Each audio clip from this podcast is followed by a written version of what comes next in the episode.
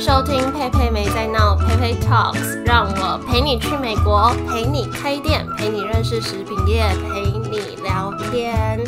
好久没有自己一个人录音了，因为有时候觉得自己录可能会很干，就一直听我自己的声音也会很腻，所以就把身边很多人都抓来一起录音。那正式开始这个 podcast 跟我的 Instagram 也已经三个月了，今天想要来讲一下经营这三个月的心得，还有回答一些问题。OK，我们就欢迎今天的来宾。Hello，大家好，我是佩佩，很高兴上自己的节目。今年二零二一年的一月一号开始公开这个平台，到现在已经三个月。我那个时候可能就是太闲吧，就给自己下这个什么一周一集的规定。然后现在心得感想就是。一周一集真的很累，因为三月开始我变得很忙，然后每个礼拜一的早上七点前，我就要准备好上架节目。那这个准备呢，包含你要有原本的音档，你要剪辑好内容。那这个剪辑呢，我的龟毛病就会发作。我其实很多地方没有那么龟毛，比如说洗碗啊、整理房间啊。我妈妈说我没有看过这么不拘小节的处女座。我其实很不喜欢我的星座，因为人家对处女座好像都没有什么好评。好，反正就是剪辑音档这个上面，我就真的很龟毛，然后花很多时间，因为我会把大家的呃，然后还有就是就是就是这个都剪掉，因为我觉得 podcast 毕竟只有出声音嘛，那你如果声音可能。节奏太慢，或者是太多冗言赘字，或者讲的不顺畅，就很容易听不下去。那剪完之后呢，我还要录头尾，就是呃开场有一段话跟结尾的一个小总结。好了，要加音乐，音乐还要对在那个拍子上，然后还要有渐强跟渐弱。那全部都好了之后，还要上架，上架就要打那些简介，做封面。我自己又给自己下一个规定，就是每一集 podcast 我要配合三篇的 IG 文发出去，所以就是一周一集 podcast，然后一周三篇文。很多人都会问我说：“哎，你有没有库存？还是真的就这样一周录一集？”呃，我当然有库存，大概就是录好的音档维持个四集。那我发现少于四集的，我就会开始疯狂去找人，然后安排时间录音。可是剪好的音档呢？我现在就是完全没有库存。我在开始之前有库存，就是剪好的有大概四五集吧，想不到一个月就是这么快就过了。现在我每天都在播出前的前两天赶快剪完，就像我现在在录这集哦，因为现在是自己录音，所以剪辑不太需要花什么时间，所以我就 今天是礼拜天，然后我等一下录一录，明天就等下录一录就要上架，然后 schedule 在明天。早上七点播，不过大概也有抓到一个平衡啦，就是一周花一整个下午专心剪下周播出的内容，剪的过程我就会顺便复习自己在讲什么啊，然后把头尾录好，跟把下周要 PO 的 IG 三篇内容想好，然后最近也有开始在请人帮我试剪，就应该会希望会好很多。不过，我就觉得到目前为止，这是一个还蛮特别的经验。因为在正式公布之前，其实我也花大概两三个月的时间在构想这些东西。比如说，哦，名字，名字真的是天哪，超难想，而且名字又是最基本的东西。因为你如果名字不出来，你的封面设计就出不来，你的 IG 账号就不知道要用什么 ID。你的网域注册不下来，你就什么东西都没办法开始诶，所以这个我卡超久的，因为就像开一间店一样，你要构想，就是你在一边构想产品的内容的时候，你也要赶快把你的名字想出来，因为你名字出来了，你才可以搭配店面设计啊、菜单设计啊一堆东西。那为什么我会卡这么久呢？就是因为我觉得我的主题，我的主题包含美国啊、餐饮业啊跟创业。就是乍看之下，这三个好像很难把它们连接在一起。比如说，如果我只讲创业的话，那我名字就很简单，就说陪你创业去就好了。所以，所以我才会卡这么久。那最后就决定用这种比较 general、比较广的字眼，就是现在的 PayPay Talks，然后去分下来，就是分支下来这几个单元，陪你去美国，陪你开店，陪你认识食品业，陪你聊天，这样子就用这种方式。然后想颜色也是，我不知道大家会不会对色调这个东西有有一些感觉，或是有没有选一两个这种属于自己的颜色。就不管你今天是要做个人品牌啊，你要开店啊，甚至你自己的生活风格啊等等，都可以套用。因为我觉得颜色这个东西就。可以代表一个东西、一个人或是一家店的个性，可能是我对设计蛮有兴趣的吧，所以就会特别讲求这种东西。那呃，比如说之前我在。波士顿跟那家马卡龙店合作的时候，我们重新品牌定位，最后就用三个颜色来表达这家店。其实也不只是这家店啦，就是代表老板他这个人的人设和个性。我们就选了白色、灰色、粉红色。那白色就代表呃真诚的意思，灰色代表。那种有未来性、创造性，就是因为我们有去查灰色它的字面上的意思，就是也不是字面上的意思啊，就是这个颜色代表的意思，它就有写什么 futuristic，会一直有创新创造的那种感觉，现代化。粉红色就是比较甜美。那其实那个时候很喜欢这三个颜色，因为我觉得这三个颜色组合在一起蛮美的。那也很喜欢他们代表的意义，我就觉得哦，这也是我自己想要的样子，就觉得也蛮符合我的人设的。然后我都把以后未来的家、未来的房间布置都想好了，就想要用这三种颜色。可是后来在设计自己这个 podcast 的封面的时候。也没有什么设计啊，就是 Canva 套一套颜色换一下照片放上去而已。我是很想帮自己画一张那种四言会的图案，可是我就一直没有灵感，不想动作哦。如果有兴趣的话，也可以去看我停滞创造的一些画画、音乐的作品，就直接从我 IG 个人简介连接到另外一个账号就可以了。我甚至忘记账号是什么，好像是什么 Pay Music。二之类的。好，回来，刚刚就讲到，我也很喜欢那三个颜色。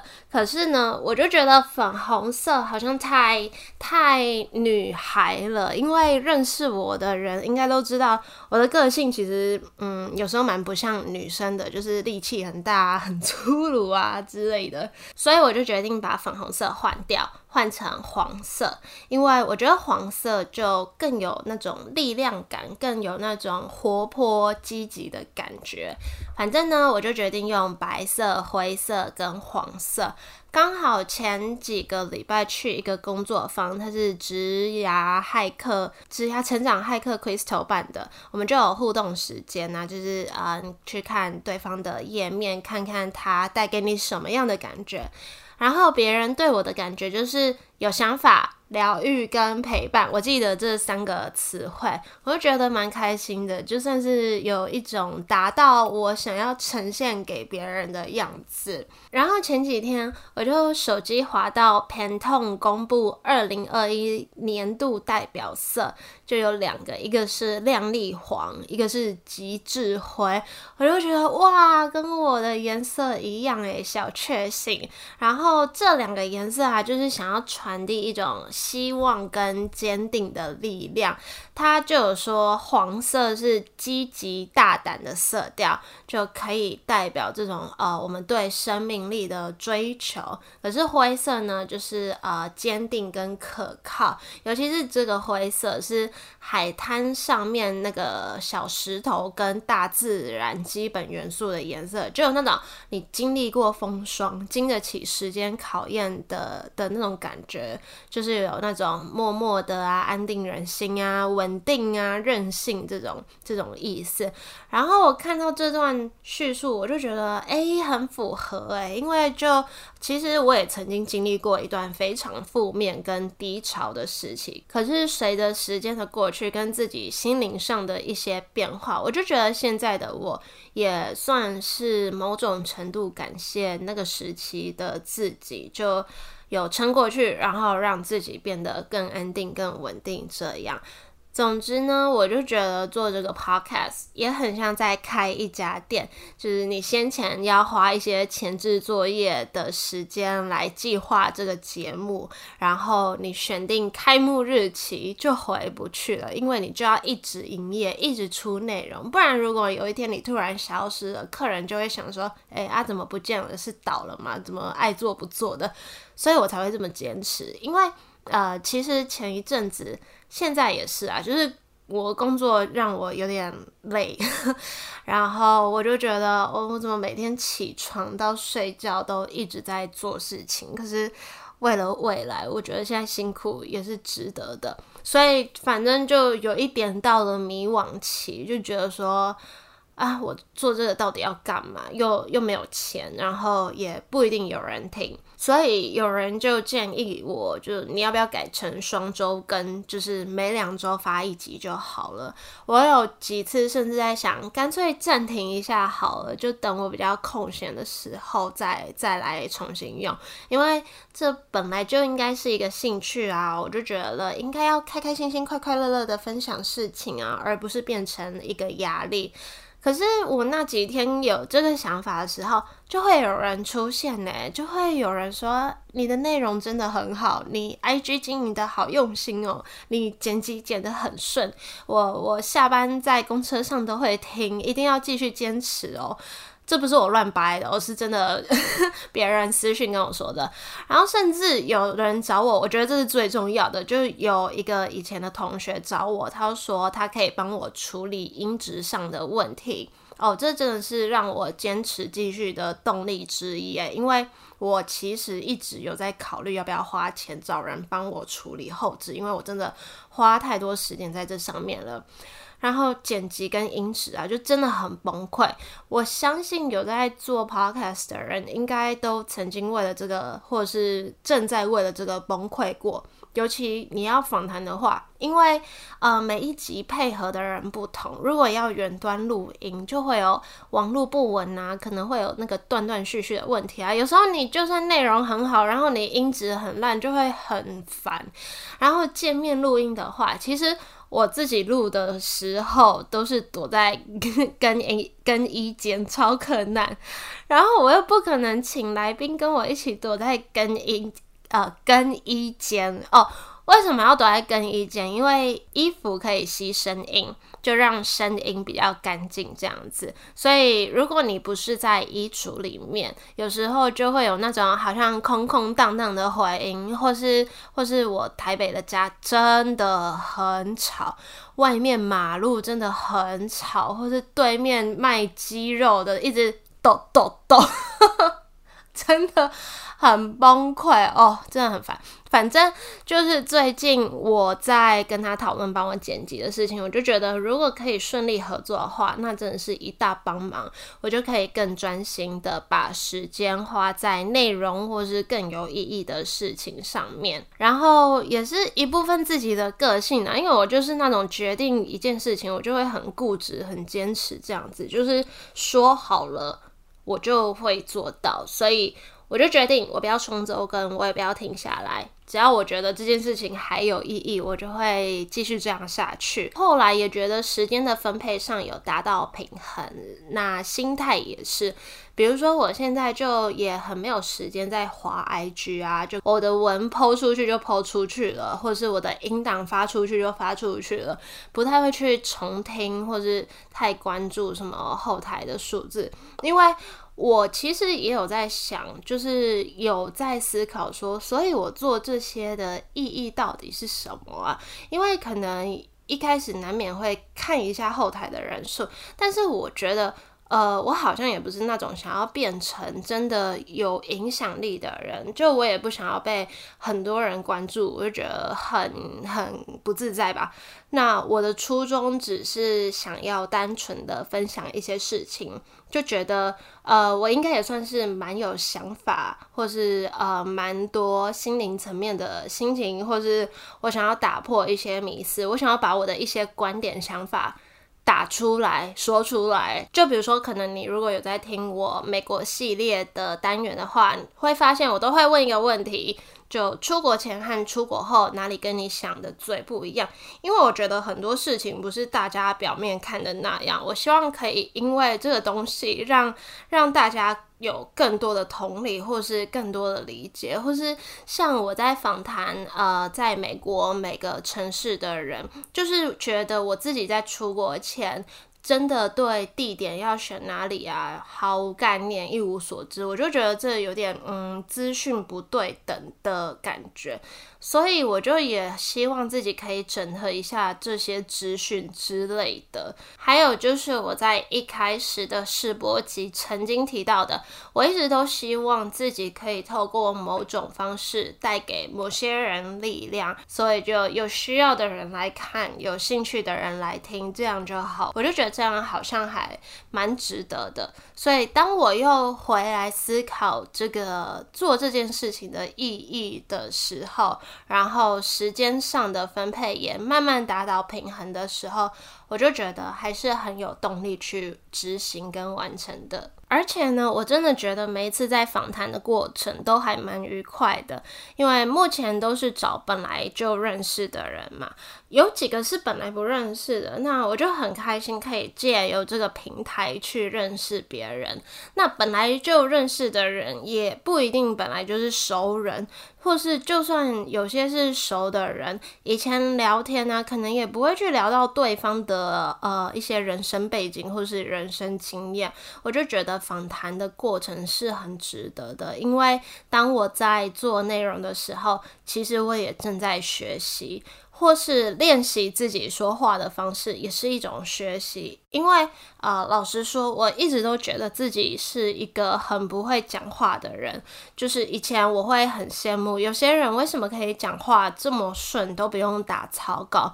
可是当有人给我的回馈跟我说，你讲话很顺诶，你很适合主持，我就觉得哇，这是我没有想过会得到的回馈。那当然，这也是我很大的收获，因为其实一开始在访谈的时候，通常我不会跟对方 re 稿，除非对方自己先主动告诉我他大概会讲什么，不然我不会给他压力说哦，你先要不要先打下来，告诉我说你要讲什么。所以我都是给他们问题而已，其他就是临场反应。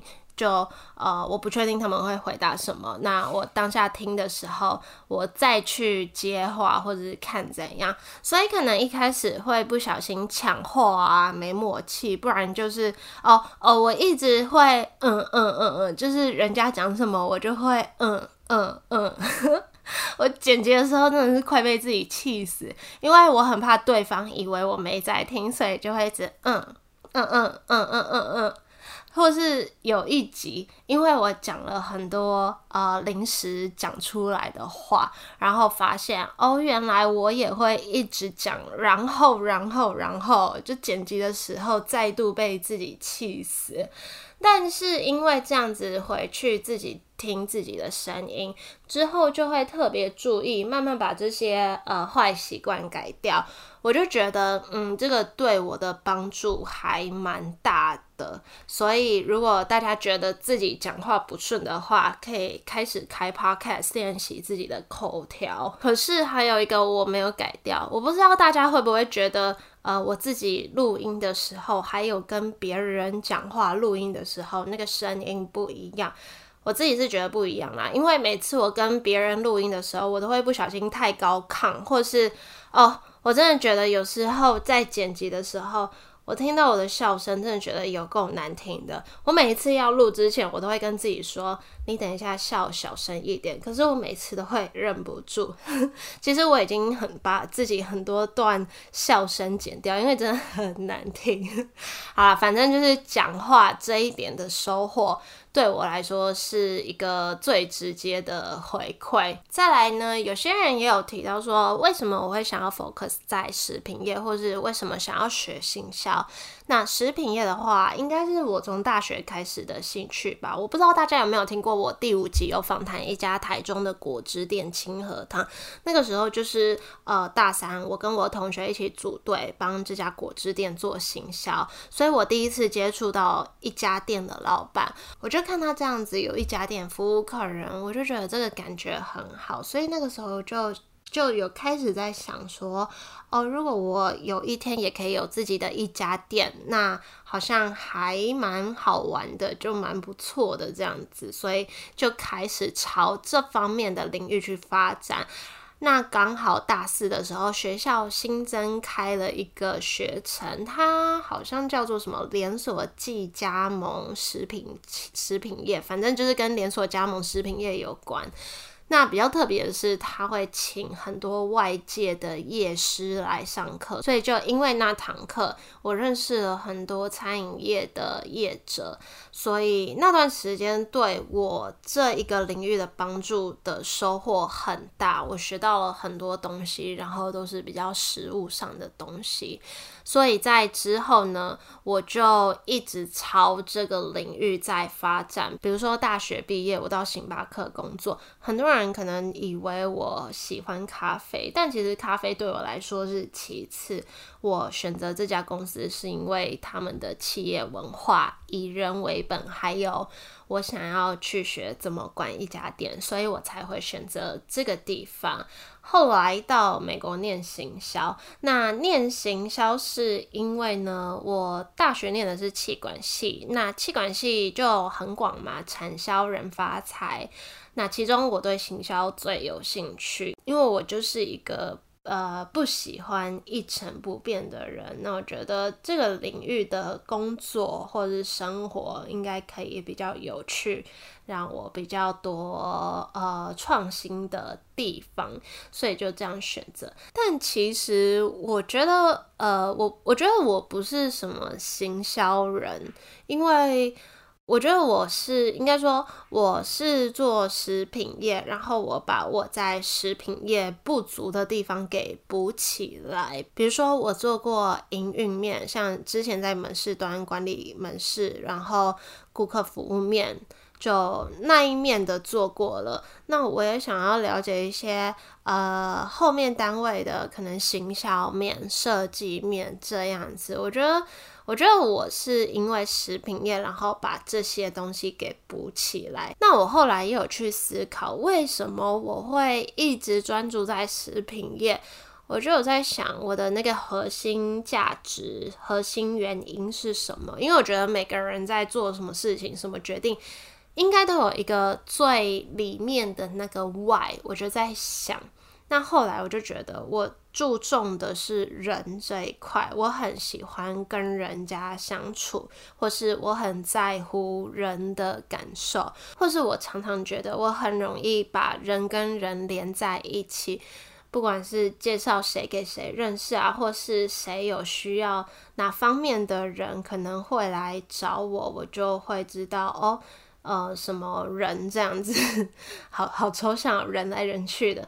啊，反正就是我觉得食物这个东西是一个每个人每天每餐都需要碰到的。我觉得它是一个很基本的媒介，然后最简单的媒介。比如说，我今天透过一杯咖啡跟一个人产生连接。比如说，我记得我第一天到美国的时候，我室友煮了一碗鸡汤给我喝，他说他们家就是。他们家都用食物来表达他们的爱，我就觉得今天我不管跟谁，我不管跟台湾人，不管跟美国人，我想要跟美国人介绍台湾，我也是用食物来跟他们产生连接。我觉得这好像才是我为什么想要在这个领域的。最核心的原因。那最后呢？我觉得这三个月也真的很谢谢在支持我的人，不管是公开留言给我，或是私讯给我，我都很感激。也很谢谢来到我节目分享的人，因为没有你们来，我也不会有这么多的内容。那之后呢？我会想要访问一些在食品业工作的人，或是任何跟食物有关系的人，或是聊更多。生活上的琐事，因为我都还没用到陪你聊天这个单元。所以如果有任何想分享美国留学、求职生活，或是任何开店创业的老板，任何在食品业工作的人，都很欢迎私讯我，可以到我的 Instagram PayPay Talks 跟我说。好啦，这就是我经营这三个月的心得，谢谢大家收听。如果有任何想法，或是有任何想听的内容啊什么的，都很欢迎来告诉我。那希望接下来的这九个月，我也可以继续坚持下去，每周一根，达成我这一年给自己的期许。其实每一次我最后都会说拜拜，下周见。我每次在说这句话的时候，都有一种好像在提醒自己，你下周一定要出哦，不然你就上周就食言了。所以每次要讲这句话之前，都是一个承诺。好啦，那我们就下周见喽，拜拜。